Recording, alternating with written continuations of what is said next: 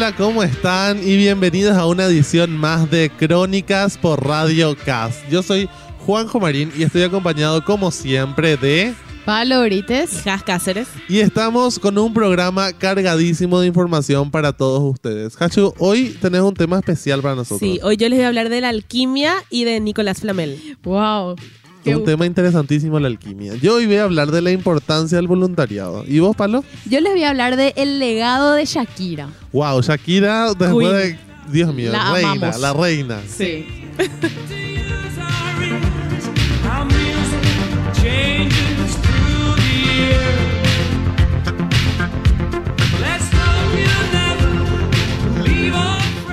Bueno, para toda la gente que nos está escuchando, estamos haciendo el programa desde el cole, acá desde la Radio CAS, cumpliendo todas las normas y los protocolos del Ministerio de Salud Pública y Bienestar Social para evitar la propagación del COVID-19. Así que estamos acá todos cuidándonos.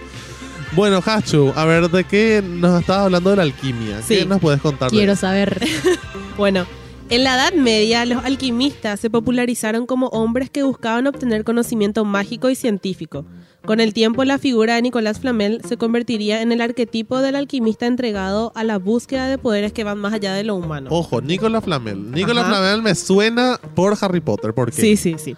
Bueno, él en realidad, muchas personas no saben, pero es una persona que existió. Existió. Real. Es una persona real, Wow. pero en la cultura popular se, se, tra- se, se le conoce más como, eh, bueno, en Harry Potter, por ejemplo. Claro, no es, no una creación Claro. de No, la no, no. hoy polémica J.K. Rowling. No, no, no, no, no. Es una persona real.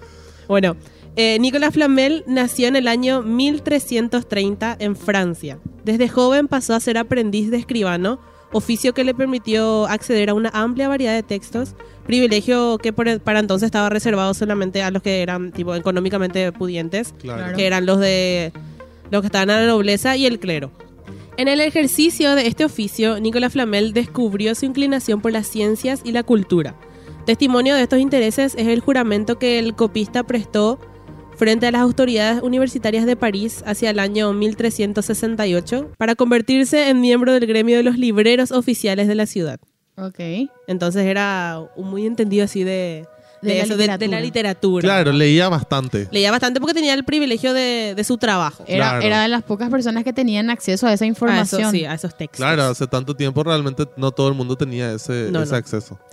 Entonces, trabajando como escriba y librero, Flamel empezó a interesarse también por la alquimia, una práctica antigua y disciplina filosófica que abarca preceptos rudimentarios de metalurgia, astrología, medicina, física, arte y misticismo. La alquimia es considerada como un estadio temprano de lo que hoy es la química. Claro, la alquimia es así como que una mezcla de muchas ciencias. Claro, porque también en, en, en la antigüedad, o sea, no sé si en la antigüedad, pero en esa, en, En la- ese la- la Edad Media. En esa, en esa era, era como que eh, el arte y la ciencia estaban muy juntas. Sí. Se consideraban Y empiezan a surgir este tema de, de los magos, ¿verdad? Claro. De, ahí vienen todos esos... Wow, interesante. Sí. Bueno, los alquimistas creían que todas las cosas estaban hechas con diferentes porciones de los mismos cuatro elementos, que son el agua, tierra, aire y fuego. Por lo tanto, a los ojos de un alquimista, si se alteraban las proporciones constitutivas de un elemento o de un material, era posible obtener otro. O sea, el reto más duro que ellos tenían era convertir, por ejemplo, el plomo en oro. Claro. Eso era su, su, su máximo... Claro, para la época, Sí. para la época era una cosa fantástica, o sea que era considerada hasta magia. Claro, porque creían eso, ¿verdad? Que eh, todos los, los materiales estaban eh, formados de esos cuatro elementos y que si iban cambiando, iban experimentando, se podía convertir en otro. Wow. Bueno, según la leyenda, hacia 1355, Nicolás Flamel consiguió un grimorio. ¿Qué es un grimorio, chicos? Un grimorio es un libro con conocimiento sobre la magia alquimi- ah, alquímica Ajá. Ok. cifrado en un extraño lenguaje. Diferentes versiones sugieren que el copista pudo obtener este libro de un desconocido que lo adquirió casualmente en una librería o que se lo dictó un ángel en sus sueños. Ok, Oh. pero como que un idioma diferente, un lenguaje Sí, era un, estaba escrito en un, en un eh, bueno, el lenguaje del libro parecía provenir de una cultura arcaica. Amparado, Ok. entonces él amparado en esta suposición, Flamel viaja a España, en donde en aquel entonces, debido a la influencia musulmana, era posible encontrar a los mejores traductores de la lengua del mundo antiguo, ¿verdad? Ah, Sí. ok. Entonces Ok. viaja a España buscando traducción del libro. Wow. Finalmente, ayudado por un rabino judío de avanzada edad, Flamel descubrió que la obra era El Fuego Purificador, así se llamaba el libro. Ujú. Y que se trataba de un, de un tratado químico cabalístico que tenía como autor al Abraham bíblico. Wow. El rabino le enseñó a Flamel el idioma del libro y por lo que invirtió 21 años estudiando el texto, Wow. tratando de traducir el texto. Se dice que durante este periodo Nicolás Flamel logró desarrollar la piedra filosofal, una pequeña roca que según se especula constituye el ingrediente fundamental para crear el elixir de la vida eterna y que además funciona para transformar los metales comunes en, en oro, Ojo, que era el fin personaje de la Harry alquimia. Potter también. Claro, claro. Wow. La que piedra filosofal también aparece en Harry Potter. Qué fuerte. Bueno, Flamel regresó a París en 1382, siendo ya poseedor de una modesta fortuna. Como el origen del patrimonio económico de Flamel era desconocido, se empezó a correr el rumor de que había encontrado la forma de convertir el plomo en oro. Wow. O sea, nunca nadie supo de dónde él volvió, tipo, o sea, por qué volvió de España con tanta plata. Claro. Ok. Entonces decía, bueno, encontró la piedra filosofal y encontró la forma de convertir lo los materiales en oro. Sí. El sueño del pibe. sí. Bueno, y se aseguraba de que durante esos años logró decodificar el libro lo suficiente para replicar con éxito la receta de una piedra, gracias a la cual él y su esposa obtuvieron la mortalidad. Bueno, y esta piedra se le conoce como la piedra filosofal. Ok, eh, obtuvieron la inmortalidad. O Sí, la- porque la piedra filosofal eh, tenía esas dos cosas, podría transformar cualquier material en oro y Ok. también tenía el elixir de la vida. Ok. Claro, imagínense lo que es ese poder, Wow. ¿verdad? Que supuestamente estaba escrito en esos, en esos textos que él consiguió traducir en España. Pero sabemos si envejecen o, o- o se quedan así para siempre. No, tengo, sabemos. no tengo idea. que- no sabemos. Supuestamente, según la teoría, o sea, según lo que dice Harry Potter, ¿verdad? Ok. ellos sí, sí envejecen, pero, Pero nunca mueren. ¿entendés? Ok. O sea, si vos ves, en creo que en los crímenes de Grindelwald es que aparece Flamel Sí, como súper personaje. viejo. y es Ok. Súper, súper, súper, súper, súper, súper viejo. Ok. Bueno, Elena. la especulación en torno a los poderes del supuesto alquimista aumentó aún más luego de que un libro alquímico publicado en París en 1612 como el libro de las figuras jeroglíficas y en Londres en 1624 como la exposición de las figuras jeroglíficas se le atribuyó a Flamel. Ok. El libro habla de todos estos sucesos de lo que le estaba comentando, ¿verdad? El grimorio del texto antiguo, el rabino que le ayudó y sus estudios de 21 años. Pero explica principalmente los procesos transmutativos que estudió en España y por último describe la piedra filosofal como una roca traslúcida de color rojo. Entonces, Wow. este libro se publicó después de la muerte de Flamel, pero se le atribuye a él los textos, Claro, ¿verdad? Impresionante. Porque habla de, de su viaje, ¿verdad? De, de cómo él encontró el grimorio, de cómo se fue y la- le ayudó el rabino. O sea, cuenta todas estas cosas que le estuve mencionando. Ok. Bueno, Flamel murió en el año 1410 y fue enterrado en el cementerio de Saint-Jacques Ajá. junto a su esposa. Eh, tiempo después se intentó exhumar el cadáver, pero al momento de abrir las tumbas estaban vacías. Y aunque bien pudo deberse al saqueo de la, de, de la época, ¿verdad? Para, en busca de objetos de valor o texto, Claro. Esto no hizo más que reforzar los rumores de su inmortalidad. Yo creo que, yo creo que está wow, no, Yo esto creo que está para vivo, los que chicos. nos gustan las teorías conspirativas. Sí, que esto es está- increíble. está bueno, vivo. este suceso de la tumba vacía le dio más peso a la idea de que el alquimista había, en efecto, encontrado el secreto de la inmortalidad. Lo Y, hizo. Claro. Claro. Lo único que queda hoy en día de Nicolas Flamel son sus escritos y su casa en París, que es una de las más antiguas en Francia. Wow, o sea, se puede visitar también su Se casa. puede visitar Qué su bueno. casa. Es un museo. No, no, no. No, pero te Es, su es casa. su casa. Es- Hola, permiso, decir, pasá nomás vos, ¿entendés? Bueno, y eso es todo lo que queda de Nicolas Flamel, además de la leyenda, ¿verdad? Y lo que todo lo que podemos especular sobre su vida. Wow, me encanta, me encanta. Me. Claro, o sea, impresionante realmente. Bueno, entonces vamos a una brevísima pausa y volvemos.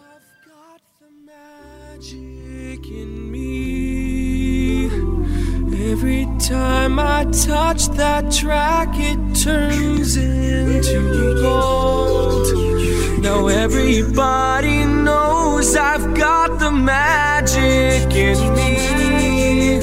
When I hit the flow, the girls come snapping at me. Now everybody verse, I'll hypnotize you with every line. I'll need a volunteer. How about you with the eyes? Come on down to the front and sit right here and don't be shy. So come on, come on, let's see the show tonight. Prepare to be astounded. No ghost or poltergeist. Bueno, estamos escuchando Magic, un cover de Pitch Perfect que es fantástico. Dios mío, realmente. yo estoy acá bailando con la música, ¿entendés? Bueno, yo hoy voy a hablarles de lo que es el voluntariado, ¿verdad? ¿Y qué es el voluntariado? Primero, vamos a definir el voluntariado como un conjunto de personas que se ofrecen voluntariamente para realizar algo, ¿verdad? Caemos en la misma palabra. Clarísimo. Pero ¿y qué es lo que Impecable. significa el hacer algo voluntario, verdad? Y es el que se ofrece por espontánea voluntad y no por obligación o deber. O sea, es la persona que porque quiere hace algo. Eso significa hacer algo voluntariamente, ¿sí? ¿Y cuál es la como que el objetivo de, de lo que quiero hablar hoy, verdad? Y que es que yo creo que tenemos que normalizar el voluntariado. Ujú. ¿Por qué normalizar el voluntariado? Porque hoy en día pasa que si yo estoy hablando con alguien, ¿verdad? Y le digo, hey, ¿sabes qué? Yo estoy haciendo voluntariado en tal lugar, como que se sorprende, Sí. Claro. ¿verdad? Es como, wow. Claro, o sea, Qué como que- buen samaritano. Sos una muy sí. buena persona. Un santo. Y Yo creo que Sí. como que el voluntariado tendría que normalizarse, o sea, tendría que ser Claro. como que sí, yo también hago, ¿verdad? Como Sí. que algo que no, no sea A lo cotidiano. Exactamente, o sea, algo como que todos hacemos, ¿verdad? Claro. O sea, no, no desmeritar ni tomarlo a la ligera, pero naturalizar el voluntariado. Claro, o sea, Claro. como que sea algo que, que común, ¿verdad? O sea, de Ujú. hacerlo, ¿entendés? ¿Por qué? Porque eh, hay una frase que me encanta que dice que mucha gente pequeña haciendo cosas pequeñas puede cambiar el mundo, ¿verdad? O sea, imagínense lo que es el trabajo de muchísimas personas que ciertamente no es poco lo que se hace, ¿verdad? Pero puede sonar pequeño, ¿verdad? Claro. Que de verdad hace un cambio en el mundo, ¿verdad? Claro, es preocuparse un poquitito por el otro. Tener un poco de empatía. Y aparte que el voluntariado te hace conocer otro mundo, ¿verdad? O sea, te hace conocer historias de otra gente que, que dentro de nuestra burbuja en la que vivimos, ¿verdad? Claro. No, no, no pasan, ¿verdad? Y tengo una historia que contarles, ¿verdad? Que es la historia de Bismarck. Bismarck Ujú. es un hombre de Ghana, ¿verdad? Que él estaba, él nació con labio paladar hendido, ¿verdad? Y tenía, o sea, vivió, creció, ¿verdad? Se casó inclusive. ¿Y qué pasa? Él se fue al hospital a llevarle a su esposa que estaba embarazada, ¿verdad? Porque iba a dar a luz. Ok. Y cuando llega al hospital, él ve en uno de los pilares del, del hospital que, es- que había un cartel de Operación Sonrisa con una persona con labio paladar hendido en ese cartel. Claro. Y él nunca había, nunca supo lo que, lo que le pasaba a él, ¿verdad? Él solamente Nunca conoció con otra eso. persona. Claro, nunca conoció ni una persona ni nadie le habló de, de- de eso. O sea, como que él Ajá. vivía como una persona normal. Ok. ¿verdad? ¿Y qué pasa? Había sido al otro lado del hospital de donde él estaba dejando a su esposa para que dé a luz. Se estaba realizando en Ghana una misión de Operación Sonrisa. Wow. Entonces, Juanjo, explícanos un Sí. poquito para la gente que, que No no, conoce sabe lo que es Operación Operación Sonrisa. Bueno. Operación Sonrisa lo que hace es, hace, da cirugías gratuitas a, a gente, ¿verdad? A chicos be- desde bebés hasta gente adulta Ujú. con labio paladar hendido. Es muy raro sí. que una persona crezca, o sea, llegue a ser adulto, ¿verdad? Con labio paladar hendido, por eso es Sí. tan Más riesgoso. con paladar hendido porque no podés, no podés tomar agua, no podés comer. Exactamente. Entonces, o sea, dificulta muchísimo tu, tu vida, ¿verdad? Y otra cosa a resaltar que Operación Sonrisa es la, es la fundación de, de paladar hendido y de labio y el labio fisurado con eh, o sea que tiene más base de voluntarios, de voluntarios jóvenes a nivel mundial. Claro, y no solamente voluntarios jóvenes, sino que los médicos también son voluntarios, Claro, los, que, los que van a, que a las misiones. Exactamente. O sea, es un movimiento voluntario gigante. Sí. Bueno, y volviendo a la historia, eh, al otro lado del hospital donde él estaba como que llevándole a su esposa para que dé a luz, se estaba haciendo una misión y estaban en los últimos días de evaluaciones. O sea, el último día de evaluación ya era ese día. Wow. Entonces él llega... de, de- de llega al nada. hospital, o sea, de la nada, ¿verdad? De no saber qué era lo que tenía a eso, ¿verdad? Entonces, llega al, se va hasta el otro lado, ¿verdad? Le hacen la, la evaluación y todas las cosas y llega, llega a hacerse la cirugía en esa misma misión y en el momento, y él salió al mismo tiempo que salió su esposa con Wow. sus hijos, salió él de la operación con su sonrisa cambiada. Wow. Me encanta. ¿Verdad? Se fue buscando cobre y encontró oro. Sí. Como Nicolás Flamel. la piedra filosofal. A piedra, piloto. Es Operación Sonrisa. o sea, imagínense ese tipo de historias, ¿verdad? Que son fantásticas. O sea, vos jamás te vas a imaginar que eso puede llegar a pasar, ¿verdad? Pero Es- pasa. La serendipia, como decía en uno de los programas ¿verdad? anteriores. y entonces es tan importante haz que los chicos hagan voluntariado, ¿verdad? Y yo, yo creo que es súper una cosa fundamental dentro del colegio, ¿verdad? Que nosotros Ujú. ayudamos a, a fundaciones como Operación Sonrisa, como Teletón, como Cruz Roja, ¿verdad? Porque le da ese toque de humanidad a los chicos que muchas veces no, no, no vas a tener si es que no te metes a Claro. ese tipo de actividades. Salir Claro. un poco de tu burbuja de, de Dentro de tus problemas, ¿verdad? Porque no, dentro de, aunque seas muy privilegiado, igual puedes tener problemas, nadie te quita eso, ¿verdad? Pero Claro. salir un poco de tu burbuja y ver cómo vi- vive la otra gente, cómo, cómo le Claro. está pasando y cómo vos podés ayudar. Exacto, Claro. ¿verdad? Y aparte que el voluntariado también ayuda a que vos te conozcas mucho más a vos mismo. O sea, ese, Sí. ese trabajo voluntario hace que, que vos reflexiones mucho más sobre la sociedad en la que vivís, sobre Claro. la situación en la que vos estás y en la que están los demás, ¿verdad? Y hasta inclusive ayuda a que muchos chicos encuentren su vocación en la vida. Exacto. Porque hay veces que dentro de nuestras pocas opciones de cosas que hacer, ¿verdad? No nos toca, qué sé yo, llegar a una, a una misión como Operación Sonrisa y darnos cuenta que había sido nos gustaba la medicina, ¿verdad? Exacto. O que yo quiero ser, no sé, eh, eh, fonoaudiólogo, ¿verdad? O Claro. psicólogo para ayudar a ese tipo de gente. Y más cuando sos joven, te- tenés el, tenés el tiempo y tenés la vitalidad de probar cosas, de, de ver más allá de, de, de tu círculo. Y también, o sea, hace poco estuve viendo en, en Facebook, hay una página que se llama Cambachivache, que es una página de trueques. Ajá. Entonces, o sea, vos ofreces lo que tenés y a ver qué la gente te, la gente te puede dar a cambio. Y había una pareja que estaba ofreciendo su, su anillo de bodas porque se iban a casar. Estaba ofreciendo porque em, por el tema de la pandemia eh, no, no se no- ya no sé, se cancelaban el, el casamiento y todo eso y decían, bueno, damos nuestros anillos porque necesitamos necesitamos comer, necesitamos, no sé, necesitamos comer, necesitamos, necesitamos muebles, Ajá. necesitamos algo para equipar nuestra casa. Entonces la gente agarró y vio esa publicación y se hizo viral en Facebook. Y entre todos empezaron a, se juntaron entre muchísimas personas y empezaron a regalarle cosas, empezaron a regalarle muebles, electrodomésticos, ropa, comida. Y es nomás como que algo, fue algo muy cotidiano también, como que le vieron nomás a alguien que necesitaba y era así, bueno, esta gente necesita ir. ¿Por, por qué, por qué le vamos a sacar su anillo de bodas? ¿Por qué? Va- vamos a darle si es que no, si es que no nos hace falta Claro, esto si que sobra, tenemos. Si es que no, no, no me hace más falta este sofá, le voy a mesita. dar esta mesita, este microondas, ¿entendés? Entonces, como que después para hacer eso en, en el día a día, ¿verdad? Para poder desarrollar eso para toda la vida, no solamente, o sea, no hace falta estar en una organización demasiado grande, o sea, puedes empezar ahí y puedes encontrar lo que te gusta, pero también es el Y amor a los granito demás. de arena. Claro, es el amor a los demás lo que se tiene que recalcar también y la empatía. Exactamente. Y bueno, nada, va- quiero cerrar esto con una frase que a mí me encanta, que es del fundador de Operación Sonrisa, que dice que el amor es hacer del problema del otro tu problema. ¿Verdad? Entonces vamos a una brevísima pausa otra vez. y Gracias, volvemos.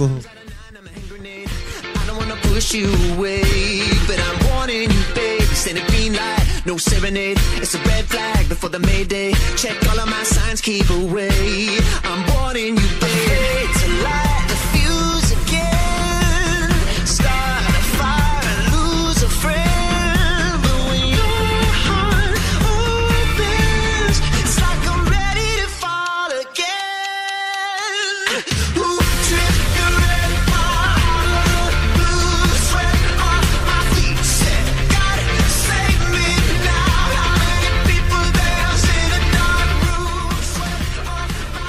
Volvemos de la pausa y esta música se llama como Juanjo. Se llama Time Bomb de Walk the Moon. Wow.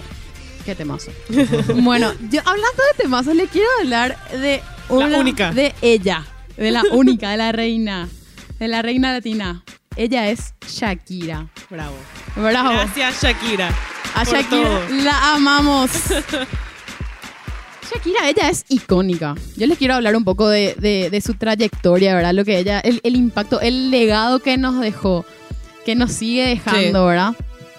Eh, Shakira nació en 1977 Wow. y a los- Tiene sus años. tiene, tiene sus añitos. Y, pero ella, diosísima. Pero se conserva. Diosísima siempre. Ella en el, en el en 1992 lanzó su primer álbum que se llamaba Magia. Ese álbum, o sea, lo lanzó en, eh, en Colombia, ¿verdad? Ella es colombiana, es de Barranquilla. Y eh, solamente alcanzó eh, el millar de las copias vendidas. Fue fueron como Un mil millón, copias Y vendidas. ya está. Ah, mil, Mil. no un millón, mil. Sí, el millar. Nada para lo que ella vende No, no, realmente. no. nada, nada, nada, nada. Entonces, bueno, ella dijo, bueno, no me fue bien con este álbum, voy a lanzar otro álbum. Y lanzó un álbum que se llamó Prestigio. Prestigio creo que se llamó. Ajá. Bueno, eh, Peligro. Ah, peligro. Peligro se llamaba. En 1993. Que, o sea, en 1993 fue editado. Y em, tampoco le fue bien con ese álbum. No Dos álbumes fallidos. fallidos. Y eh, ahora ella no tiene en su discografía, ella no, no, no, no dice que hizo magia y peligro. Wow. No lo dice. Ok. Eh, No les cuenta como su primer y no, segundo no, no. álbum. No, no, no. Recién Fue como, después- como, el, el- el- como la prueba gratuita. Claro, claro, claro. Recién después, en 1998, ella lanzó el famosísimo álbum Pies Descalzos. wow, claro. Sigue siendo... Sí, del- no, Dios mío. Dios mío. Imagínense los años que tiene el 98 existe y seguís cantando las músicas. Sí, claro. Y logró vender más de 8 millones de copias. Wow. Wow. De, Ah, la- mi- de no llegar a mil o llegar a penitas Claro. a mil a ocho millones. Claro, la tercera la vencida. Claro. Nunca mejor dicho. Exactamente. Em, entonces, ella ahí empezó el boom de Shakira y se convirtió indiscutiblemente en la estrella de pop rock latino del momento. Con eh, la interpretación también de dónde están los ladrones, ¿verdad? Claro. Ajá. Otro temazo. Otro temazo. Temazo, No temazo. importa qué disco mires, todos son temazos. Ajá, exactamente. Después de eso, en el 2001 lanzó un álbum, su primer álbum que fue eh, bilingüe, que se llamaba Laundry Service o Servicio de Limpieza. Ajá. Y eh, tenía, eh, la- eh, vendió más de 13 millones de copias. Wow. Y tenía, eh, creo que nueve músicas en inglés y cuatro en español, una cosa así. Y después de eso viene el hitazo de Hips Don't Lie. Wow. Sí. Ahí está. Ahí ella fue, o sea, no sé. Em, Yo creo que música- nadie puede escuchar esa música sin ponerse a bailar. Exactamente. Ella, eh, a- al punto de Y que. no hay una persona que no conozca esa canción. Claro, al punto de que para el mundial. Para el mundial del, 2000, del Seis, 2006, del 2006.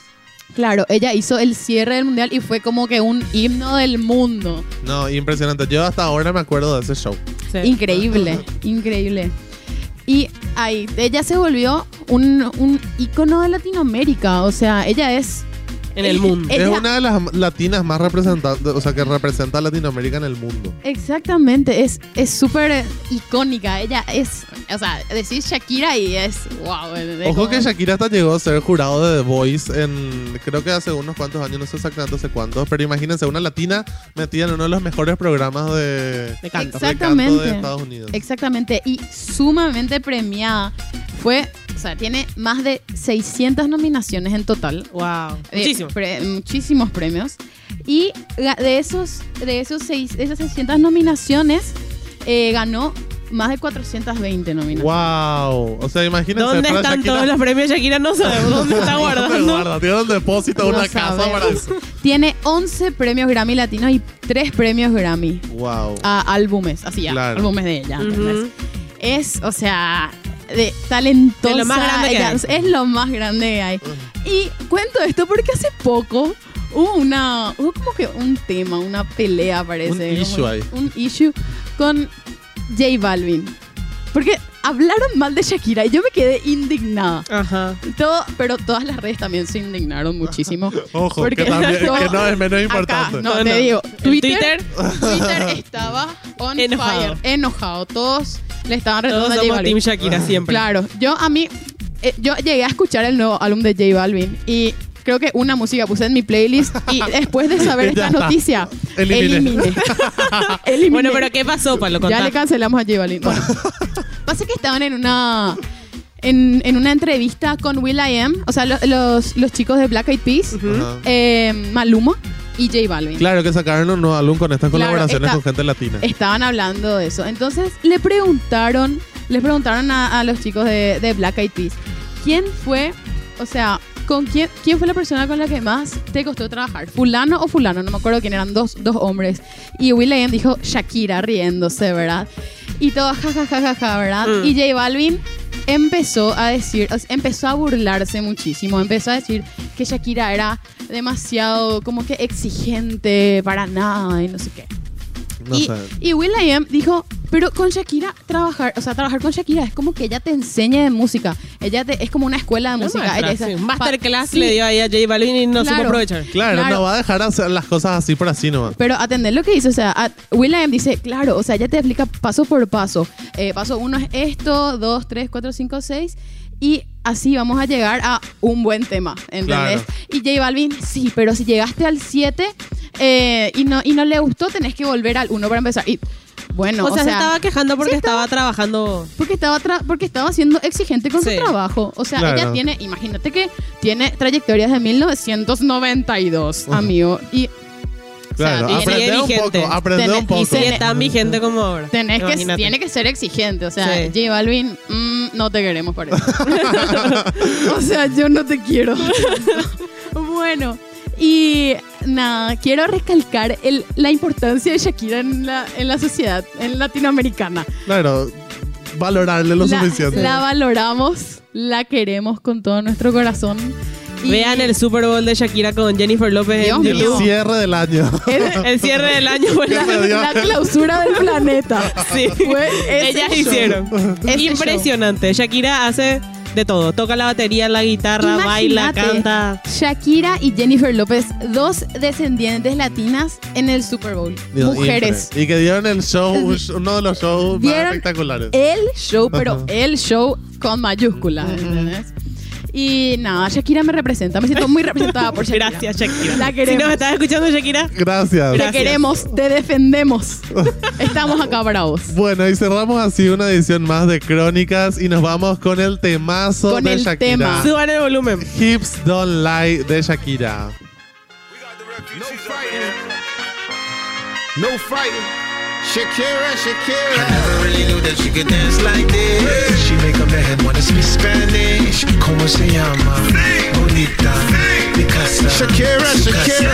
Oh, baby, when you talk like that, you make a woman go mad. So be wise and keep on reading the signs of my body. Starting to feel it's right. All the attraction, the tension. Don't you see, baby, this is perfection. Hey, girl, I can see your body moving. And it's driving me crazy. And didn't have the slightest idea until I saw you dancing. And when you walk up on the dance floor, nobody can ignore the way you move your body, girl. And everything's so unexpected, the way you right and left it. So you could keep on shaking it. Never really knew that she could dance like this. She make a man wanna speak Spanish. ¿Cómo se llama? Bonita. Picasa. Shakira, Shakira. Oh, baby, when you talk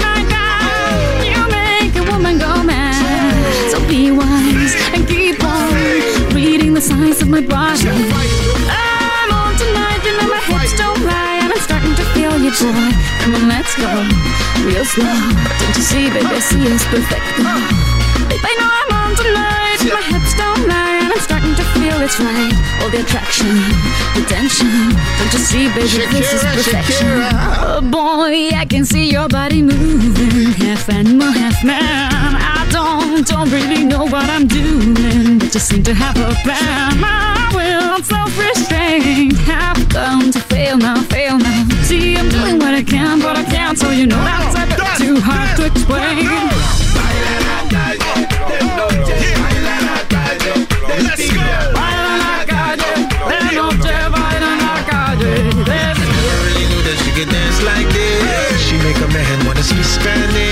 ¿Cómo se llama?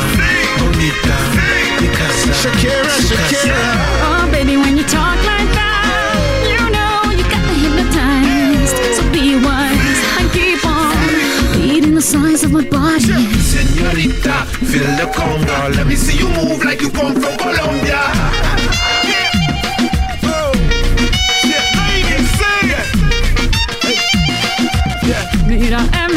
Barranquilla se baila así. En Barranquilla se baila así. Yeah, she's so sexy, I am in fantasy. A refugee like me back with the Fuji's from a third world country. Uh-huh. I go back like when Pac carried crates for Humpty Hump. We lead a whole club dizzy. Why the CIA wanna watch the Colombians and Haitians? I ain't guilty, it's a musical transaction. Oh. Oh, boop, boop, zo, boop. No more do we snatch rope. Refugees run the seas cause we own our own boat. boat. Oh. I'm on tonight, my hips don't lie, and I'm starting to feel you, boy. Come on, let's go, real slow. Baby, like this is perfecto. Oh, you know I'm on tonight, my hips don't lie, and I'm starting to feel it's right. The attraction, the tension. Baby, like this is perfection.